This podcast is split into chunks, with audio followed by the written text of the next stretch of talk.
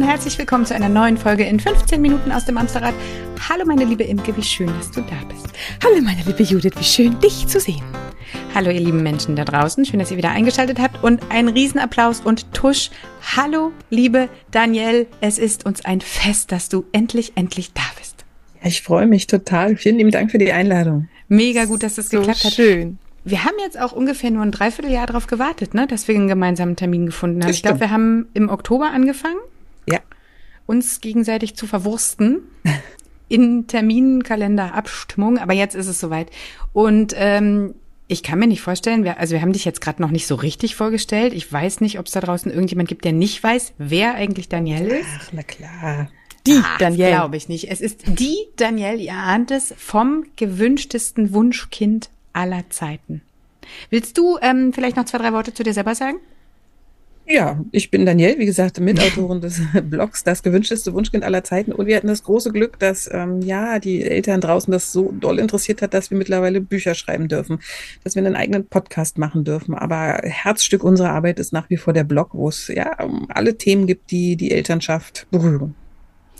Ja, und ich äh, muss sagen, ihr habt mir tatsächlich als das losging mit dieser Kinderhaben-Sache bei mir. Kinderhaben-Sache ist auch schön. Ja, dass das ein oder andere Mal wirklich, wirklich, darf man Arsch sagen, Imke? Ja, man den darf. Also in, in meiner Anwesenheit, so, so viel du willst. genau, mittlerweile sind es, glaube ich, drei Bücher zum gewünschtesten Wunschkind. Also es gibt ja die Trotzphase, genau. dann gibt es die Wackelzahnpubertät, glaube ich, ne, im Alter von fünf bis zehn und ein Geschwisterbuch habt ihr auch noch. Genau, und im Herbst kommt dann noch das Babybuch. Das fehlte Ach, vorne dran noch. Das ich wollte gerade sagen, holt dir noch mal kurz den ersten Schritt nach. genau, genau, das fehlte und eigentlich sagen alle, schreibt doch mal über die Pubertät, aber da sind wir selbst noch mittendrin und wir schreiben immer nur über die Sachen, die wir schon selbst erlebt haben. Insofern ist erstmal das kann ich Buch dran. gut verstehen, gut nachvollziehen. Seit wann gibt es euch? Seit 2013. Wir haben im Februar ja. angefangen, den ersten Blogartikel zu veröffentlichen und das erste Buch, wo es eigentlich so richtig losging mit der Bekanntheit, das war 2016 dann. Sehr stark, mal, sehr cool. Und ich habe dann nachgelegt 2014 mit dem ersten Kind. Ich habe euch also ein bisschen Vorsprung gelassen. Ich muss mal ich, hab, ich bin irgendwann dazu Flugmodus anmachen. Ja, wunderbar. Es ist total schön, dass wir am Anfang des Weges in der Mitte begleiten können, aber so, so viele Eltern und das ist echt ja. toll für uns. Ja.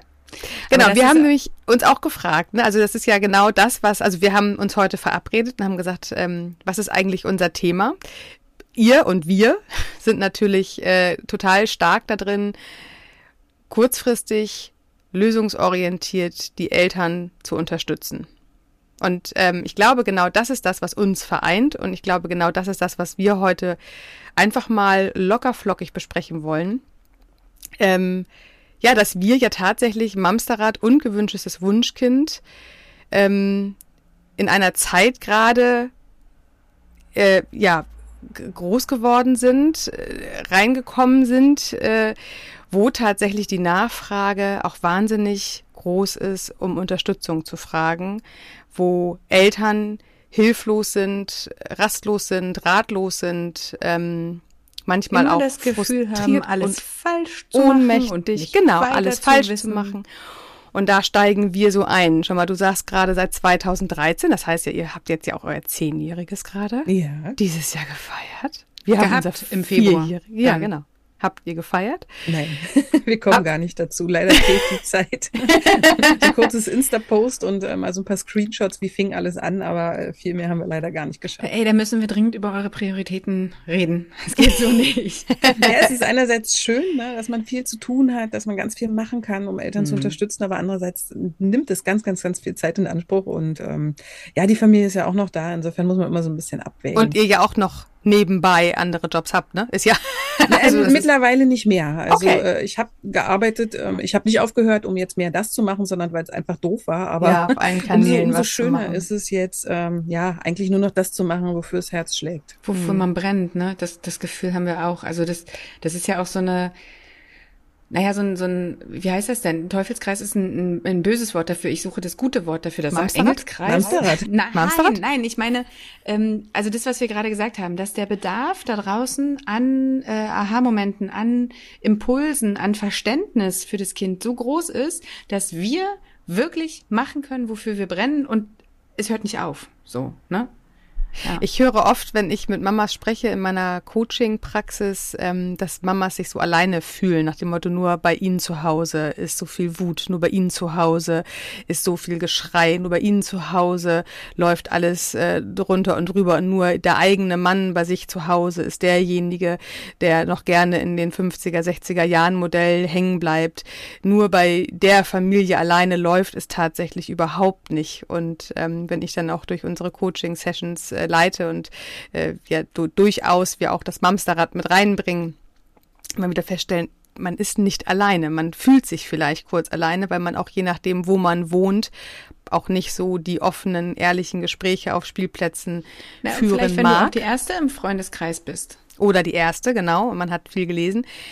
Alleine die Erkenntnis, ich bin gar nicht alleine. Es ist nicht nur bei uns zu Hause so laut und so anstrengend. Es ist auch woanders so. Ist ja etwas, was erstmal schon zur Erleichterung führt, ne? Erstmal so dieses, oh, Gott sei Dank. Ja. Heutzutage sind Kinder einfach ein Riesenprojekt und wir definieren uns unglaublich stark über das Elternsein. Und wenn es dann mal nicht so läuft, wie wir es uns vorstellen, dann trifft uns das total hart. Und deswegen geben wir das super ungerne zu. Und deswegen schlafen alle Kinder durch und alle Kinder essen super unkompliziert Immer, und alles, allein im Bett und geben freiwillig den Mucki ab, werden super schnell trocken und so weiter. Das ist so eine, so eine Art Wettbewerb geworden. Deswegen finde ich es umso wichtiger, dass man ja durch uns erfährt, wie weit die Spannbreite eigentlich ist. Das, das ist mhm. etwas, was mich total entlastet hat, dass es halt, also jetzt mal ganz plakativ am Laufen lernen, Kinder gibt, die stehen mit acht Monaten auf und manche, die rollen noch mit anderthalb Jahren durch die Gegend. Ja. Und das entlastet einfach. Und das mhm. finde ich ist eine der wichtigsten Botschaften und sehe ich auch als wirklich essentiell bei meiner Arbeit, den Eltern zu sagen, es ist ganz, ganz viel normal und es geht anderen genauso. Und ich beobachte in den letzten zehn Jahren, dass das tatsächlich auch so in der breiten Masse ankommt, dass es ähm, mhm. ja, dass man drüber reden darf und das Verständnis da ist. Und gerade dieser virtuelle Raum eröffnet dazu natürlich auch die Möglichkeit. Es ist viel einfacher in der Facebook-Gruppe zu schreiben, boah, mir geht's gerade super schlecht, als ähm, ja, dass ich da vielleicht einer Freundin zu offenbaren, wo man dann das Gefühl hat, dass die mich mhm. vielleicht deswegen ablehnen können. Ja, was denken denn die anderen? Das sind ja auch so Glaubenssätze, die wir ja auch oft von zu Hause mitbekommen haben.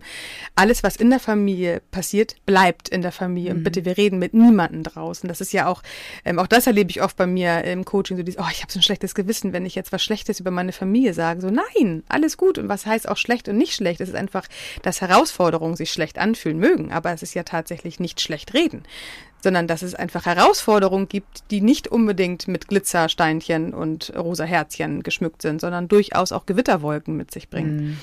Und ich finde aber auch, es fängt ja schon damit an, äh, das Kind beim Namen zu nennen. Also ich erinnere mich noch, als ich diesen Titel damals gelesen habe, das gewünschteste Wunschkind aller Zeiten. Ich konnte es komplett nachvollziehen, treibt mich in den Wahnsinn, konnte ich noch mehr nachvollziehen.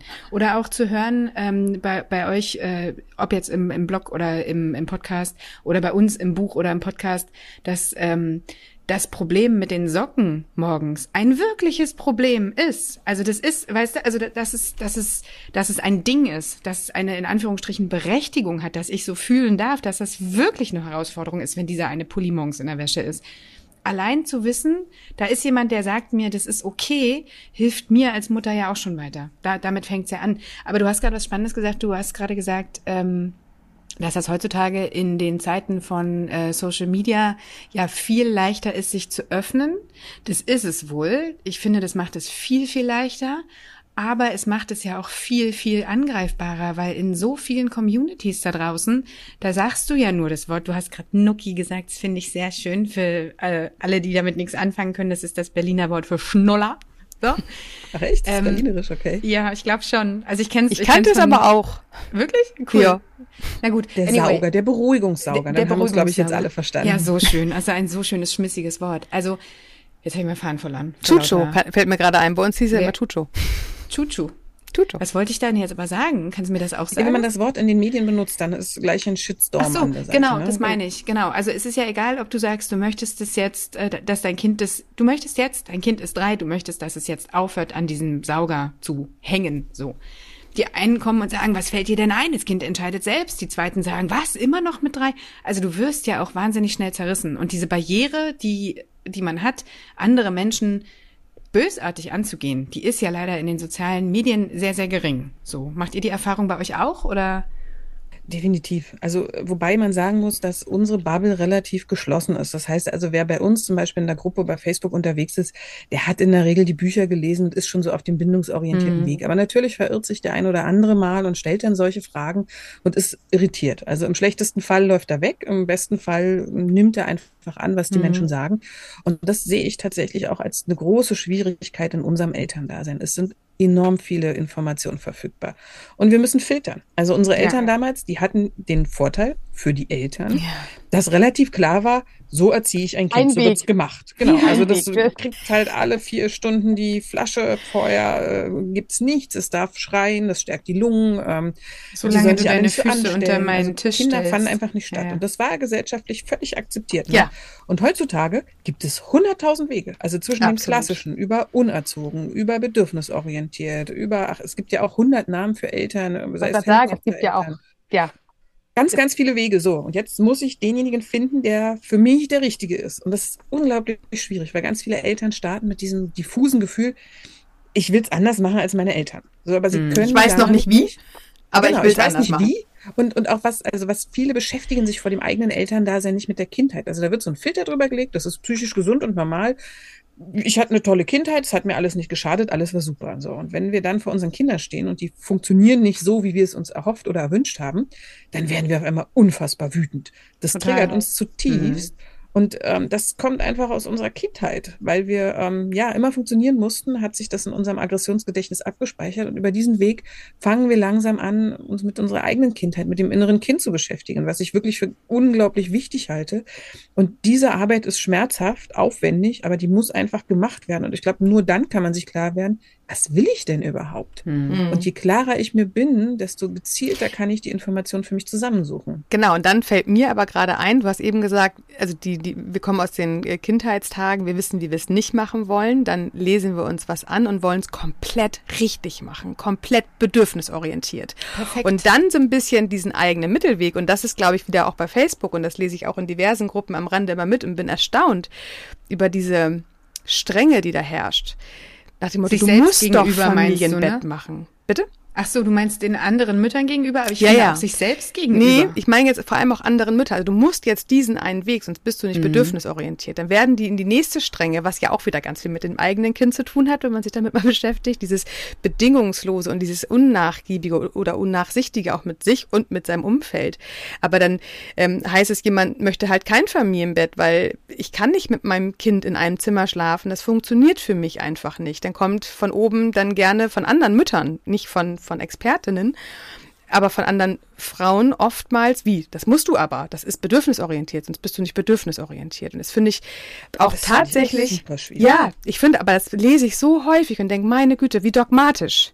Nein. Das ist genau, dieser, dieser Dogmatismus hat damit überhaupt nichts ja. zu tun. Bedürfnisorientierung ist eine Haltung. Und die Haltung, die dahinter steht, ist, ich nehme mein Kind ernst und ich bin nett zu ihm. Das ist, und das ich gucke mir alles, das individuelle das Bedürfnis an. Bitte? Weißt du, ich gucke mir das vor allem das Individu äh, Indibi individuelle Bedürfnis meiner Richtig. Familie an. Richtig. Das ist ja und ich habe ja auch welche. Nicht deins, so genau. Bedürfnisorientierung ist keine Einbahnstraße. Genau, das sind also zwei Themen, die momentan schwierig sind. Einerseits dieses, ich hack die Liste ab, ich muss äh, sau also stillen, bis das Kind fünf ist möglicherweise, Familienbett, Barfußschuhe, äh, fluoridfreie Zahnpasta. Tragen. Ich, äh, genau, Impfe oder Impfe nicht, da gibt's immer noch unterschiedliche Ansichten, für die einen so, für die anderen so, aber auf jeden Fall irgendwie. Also es gibt hunderttausend ähm, mhm. ja, Punkte, wo man bedürfnisorientiert leben kann, aber nicht muss. Dieses bedürfnisorientiert heißt einfach, ich gucke auf die Bedürfnisse und wie du völlig richtig sagst, Imke, auf die Bedürfnisse aller. Und das ist was, was momentan total verloren geht. Und ich glaube auch Eltern unglaublichen Stress bereitet. Total. Und die können gar nicht so richtig festmachen, worauf das, ähm, ja, worauf das zurückzuführen ist. Ich habe das ja selber mhm. bei mir beobachtet. Also das Problem ist, dass man den Absprung irgendwann relativ schwierig passt, packt. Also du hast ja das Baby und da ist klar, die Bedürfnisse gehen vor. Ich, ja, klar, das ist relativ auf, simpel, ne? So richtig, genau. ich muss auf Klo und ansonsten springe ich so. Aber wann kommt ja. dann der Punkt, wo das Kind einfach mal warten kann? Ja. Wenn ich weit über den ersten Geburtstag hinaus immer noch springe, dann wird das Kind nörgelig, weil es erkannt hat, okay, ich muss immer nur nörgeln und Mama springt. Also ja. dieses Abwarten lernen, das haben viele nicht. Und auch dieses, ich muss auf mich schauen, ich muss auf den Grad meiner Erschöpfung schauen. Ich muss gucken, wie es Aber das haben wir doch auch alle verlernt, beziehungsweise nie richtig gelernt. Woher sollen wir es denn können? Und dann kommt jemand mit einer Liste und die verspricht Sicherheit. So, Gott sei Dank, ich habe irgendwas, an dem ich mich entlang hangeln kann. Ich muss es jetzt genau so machen. Weißt du, da bist du ja auch wieder in dieser ja, aber falschen ich verstehe Richtung. ehrlich gesagt gar nicht, woher das kommt. Also warum setzen Sie glaube, Eltern das, so unter Druck? Ja, aber ich glaube, das ist diese eigene Unsicherheit. Das haben Judith und ich bei uns im Buch beschrieben, auch dieses plötzlich Mama. Ähm, wir kommen ja aus einer Zeit und aus einer Welt, ähm, wo wir einen Job gelernt haben. Wir haben ein Studium, wir haben eine Ausbildung, wir wissen, was wir da beruflich machen. Und auf einmal haben wir genau das nicht, aber du hast die Verantwortung für dieses kleine Bündel Leben und du weißt, wie viel kaputt gemacht werden kann in der eigenen Kindheit, weil du dich dann ja auch selber als Kind wieder siehst und willst jetzt aber alles alles richtig machen. Wo ich auch immer wieder die Frauen abholen und sage, das funktioniert nicht. Auch wir werden Fehler machen. Und das ist total in Ordnung. Wir werden nicht alles richtig machen, weil wessen richtig wäre es denn? Es gibt nicht das eine perfekte. Es gibt nur authentisches Leben und es gibt ja auch nur die Möglichkeit, meine eigenen Fehler für mich so zu machen, dass ich natürlich vielleicht hinterher sagen kann, ah, das war jetzt nicht ganz geil, ich kann es nochmal noch mal anders machen. Aber diese Verantwortung gleichzusetzen mit, ich muss es perfekt richtig machen, das ist dieser Leistungsanspruch, aus dem wir ja alle herauskommen. Wir wurden mit Zensuren bewertet. Wir haben unseren Uni-Abschluss oder unseren Ausbildungsabschluss mit einer Zensur bekommen. Wir kriegen Gratifikation oder wir kriegen Tantiem für einen guten Job. Wir werden ja ständig gemessen und wir kriegen ständig. Ja, wir werden auch ständig, äh, ständig gerügt für Sachen, die wir genau, nicht so gemacht haben, wie es irgendjemand das, von uns absolut. erwartet hat. Und jetzt hast du das Baby und jetzt hast du diesen Job, den du nicht gelernt hast. Und ich glaube, daher kommt das. Und dann habe ich vielleicht meinen Weg gefunden und die nächste Mutter ihren Weg und der ist anders als meiner. Also muss meiner in meinem Kopf ja falsch sein, wenn die das ja anders macht. Und ich glaube, so wird diese Kette draus. Dass bei vielen im Kopf ist, wenn es jemand anders macht, dann muss ich es ja verkehrt machen. Oder genau. der andere. Das ist ja auch das Generationenproblem, ne? Also das mhm. ist ja auch was so ein Konflikt mit unseren Eltern beinhaltet, dass wir mit dem, dass wir es anders machen, indirekt signalisieren, du hast es nicht richtig gemacht. Und da gibt es oh, ja auch ja. ganz viel Stress und Ärger. Was ja. ich immer auch wichtig finde, ist zu realisieren, Fehler sind okay. Ne? Also mhm. der berühmte Familientherapeut Jesper Juhl hat mal gesagt, die besten Eltern, die er kennt, die machen 20 Fehler am Tag. Und ich dachte, boah, also das ist echt beeindruckend. Und Fehler machen ist ja auch für Kinder wichtig. Also ja. Kinder lernen ja nur, wie man mit Fehlern vernünftig umgeht, in denen sie lernen oder zusehen, wie ich das manage. Und das mhm, ist genau. völlig in Ordnung, als Elternteil zu sagen, boah, du, das habe ich jetzt falsch gemacht, das tut mir leid. Oder es ist auch in Ordnung zu sagen, ich weiß gerade nicht weiter. Ich habe keine Idee, was ich tun soll. Ich muss kurz mal eine Pause machen. Ne? Mhm. Also dieser Anspruch an uns selbst, den müssen wir unbedingt herunterschrauben. Das ist ja dieses soziale Leben ja sowieso. Ne? Wie streitet man, wie gesteht man Fehler ein oder wie, wie geht man mit Fehlern um? Gar nicht gesteht Fehler ein, sondern was, was mache ich, wenn ich einen Fehler getan habe? Ähm, dieses ganze soziale Erlernen ist ja eigentlich das, was wir uns vielleicht gewünscht hätten als Kind. Wir haben das bekommen. Wir haben es für diese Zeit auch komplett gut bekommen. Also es, es gab ja nichts anderes, wie du es vorhin schon am Eingang sagtest. Ne? Es gab nur diesen einen Weg und unsere Eltern strotzten ja auch nicht vor Selbstbewusstsein. Das heißt, die haben sich ja auch nur an diesen Vorgaben gehalten und orientiert. Und wir haben heute einfach einen bunten Blumenstrauß an Möglichkeiten und müssen jetzt für uns schauen, ähm, welcher Weg für unsere Familie halt auch passend ist. Und es gibt nicht diese eine Lösung, die für alle Familien draußen zählt. Jedes Leben ist so individuell, jede Person ist individuell, jede Kinder sind ja auch. Also guck dir die Unterschiede, guck dir deine eigenen Kinder an, da weißt du schon, wie Unterschiedlichkeit ist. Aber dann das Ganze nochmal partizipieren mit allen Kindern da draußen. Aber diese Unsicherheit, dass wir so gerne wissen wollen, wie es funktioniert. Und ich glaube, das ist auch wirklich dieses, guck dir doch mal dieses strikte Ausbildungsprotokoll an von Berufen, wenn du etwas lernst. Du musst es genauso machen oder du übernimmst einen Job irgendwo im neuen, in einer neuen Firma. Du bekommst die Übergabe von deiner Kollegin und machst dir Mappen fertig, wie du Schritt A, Schritt B, Schritt C machst. Da bleibt ja null Raum für eigene Kreativität oftmals, null Raum für eigene Fehler, null Raum für eigene Entwicklung. Und dann werden wir Eltern und stehen genau vor diesen Herausforderungen und haben überhaupt keine Resilienz mitbekommen, wie wir mit sowas umgehen. Und ich glaube, das ist genau das, was heute schwierig ist. Diesen einen Weg, den gibt es halt auch nicht. Und ich glaube, das ist das, warum Eltern zu uns finden, zu euch finden, wir sagen nicht, dass es diesen einen Weg gibt. Wir, wir, wir wissen es nicht. Was wir machen mhm. können, ist zu sagen, wir haben ganz viel selbst erlebt, wir haben ganz viel Kontakt zu anderen Müttern und wir haben Lösungen probiert. Und es gibt Lösungen, die haben bei vielen funktioniert, es gibt Lösungen, die haben bei wenigen funktioniert und wir wissen nicht, ob die bei euch funktionieren. Das ist einfach so ein bunter Blumenstrauß an, probier's doch mal aus. Also nicht dieses, wir wissen, wie es geht, mhm. sondern einfach, wir geben dir viele Möglichkeiten, wir sagen dir, woran es liegen könnte und geben deiner Familie so einen kleinen Leitfaden, was du probieren kannst. Und über das Probieren werden auch manchmal neue Lösungen entwickelt, die dann ich ganz toll sagen, probier doch mal neu. So, genau. Denk doch und mal so neu. entwickelt sich das einfach über die Zeit und ich hoffe, dass Eltern dadurch mehr Sicherheit gewinnen und ja, nicht zunehmend unsicherer werden. Das ist ein sehr, sehr schönes Abschließ, Abschlusswort. Da bleibt mir nur noch ein ist gut hinterher zu feuern. Das habe ich hiermit getan. Daniel, mach noch mal kurz ein bisschen Werbung. Also deine Bücher oder eure Bücher, ich sage immer deine, weil ich dich jetzt hier gerade sehe. Natürlich habt ihr das alles äh, gemeinsam gemacht, Katja und du. Ähm, dum, dum, dum, dum. Die verlinke ich in den Shownotes, wollte ich sagen. Eure Internetseite, euer Instagram, schieß mal los.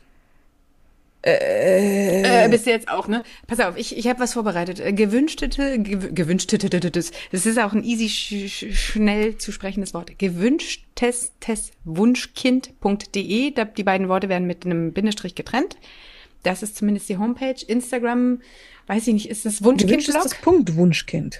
Nee, gewünscht, na, gewünschtet, ach, bei Instagram bist du gerade, ey, ist mega vorbereitet, was wir hier gerade machen. Pass auf, ich verlinke das einfach alles in den Ich kann Shownotes, nebenbei ein bisschen summen. Bevor es unangenehm Super auf wird. Werbung für uns selbst, äh, nicht. Ja, das Ding ist halt, man muss ja auf dem Handy einfach nur die App andrücken und dann ist ja das Profil schon da. Ich muss, ist ja Klick nicht so, einfach an Gewünschtes und ihr werdet bei Danielle und Katja landen. Können wir uns darauf einigen? Und den Rest machen wir's. verlinkt So wir's. Judith in den Ne? Show Alles Notes. klar. Ach, Daniel, es war schön, dass du da warst. Wir brauchen Ja, auf jeden Fall ein großes mindestens Vergnügen. Zweiten, dritten, fünften Termin. Ähm, vielleicht schauen wir gleich mal in unsere Kalender. Wenn der erste schon so lange gebraucht hat, sollten wir jetzt in die langfristige Planung gehen. Jetzt sind wir gerade im Fluss quasi. Genau. Aber 2026 Schön, dass- könnt ihr dann schon unsere zweite gemeinsame Folge. Schön, dass du da warst. Liebe Grüße auch an der Stelle an Ja. Katja. Genau. Ähm, schön, Sehr dass gerne und du es vielen Dank. geschafft hast. Danke dir. Und ihr da draußen, ihr passt wie immer gut auf euch auf. Kommt gut durch die Woche. Und dann hören wir uns am Sonntag. Macht's gut. Bis dahin. Tschüss. Tschüss. Tschüss.